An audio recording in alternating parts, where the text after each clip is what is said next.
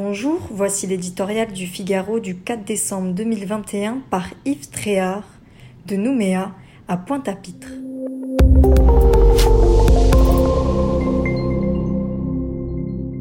L'absence de suspense n'empêche pas l'existence d'un climat tendu à Nouméa. Dimanche, la Nouvelle-Calédonie restera française.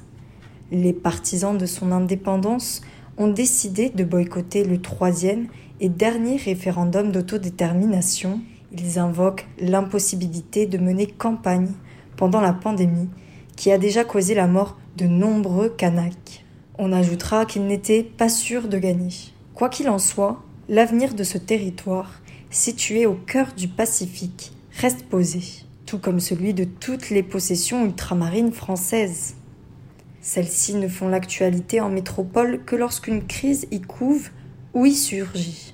Et à chaque fois, c'est pour dresser le même constat de faillite sur place, ou presque, chômage endémique, coût de la vie élevé, économie sous perfusion d'aides publiques ou aux mains de quelques monopoles, insécurité galopante.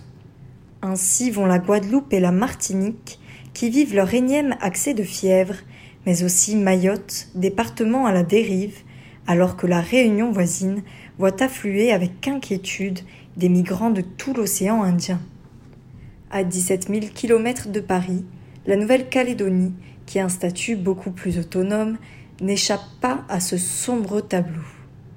S'y greffent des rivalités communautaires plus vives encore qu'ailleurs. Bien sûr, sur toutes les mers, la France a des intérêts géostratégiques à défendre. Et c'est pour cette raison, capitale, qu'elle doit garder Nouméa dans son giron. Son retrait permettrait à l'ogre chinois de faire main basse sur l'archipel, riche en ressources halieutiques et en nickel, et de régner sur le Pacifique Sud. Pékin, qui fait miroiter beaucoup de choses aux militants et aux élus kanaks, n'attend que cela. L'indépendance étant écartée dimanche, ce ne sera pas pour demain. Pour autant, à Nouméa, comme partout dans ses outre-mer, Paris gagnerait à mettre sur pied une politique qui ressemble à autre chose qu'à de l'improvisation dans l'urgence.